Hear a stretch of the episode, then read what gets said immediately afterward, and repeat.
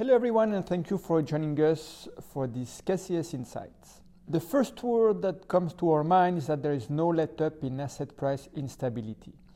Market conditions continue to be highly challenging due to tensions in the US labor market, financial stability concerns associated to the SVB debacle in the US, and heightened geopolitical tensions. the S&P 500 was down 4.5% last week, while government bonds and the duration risk premium in fixed income rebounded. This has supported our overweight stance on investment grade credit and suggests that a balanced portfolio remains critical at this juncture. In the US, job creation stayed buoyant last month with more than 300,000 jobs created in net terms. The previous job market report triggered a bond market sell off, but the February report last week came with some good news. First, the labor force participation rate continued to climb higher, and unemployment ticked higher to 3.6% as a result. Also, wage growth was released slightly below consensus expectations, removing pressure on the Fed ahead of the March FOMC meeting next week. With regards to the ECB meeting this week, there is little doubt that Christine Lagarde will hike by 50 bips. The guidance will be key, though we think that the ECB will not pre-commit on what it will do after March, especially in current market conditions.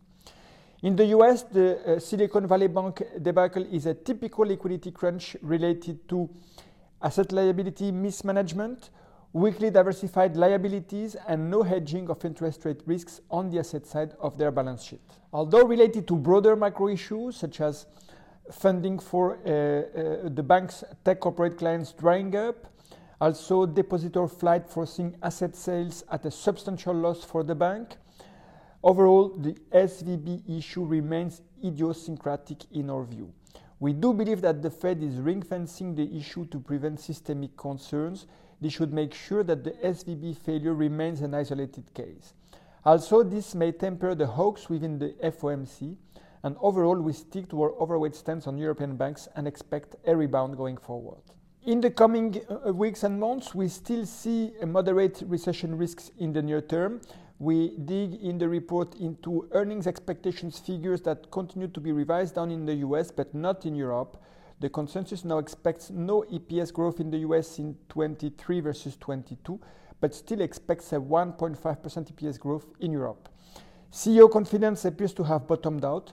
Overall, with the recent pullback in equity benchmarks, we now have a close to 10% upside in the US into year end and a 7.5% upside in European equities into year end as well. Week ahead in the US, follow uh, on Tuesday the CPI and later in the week the retail sales for February.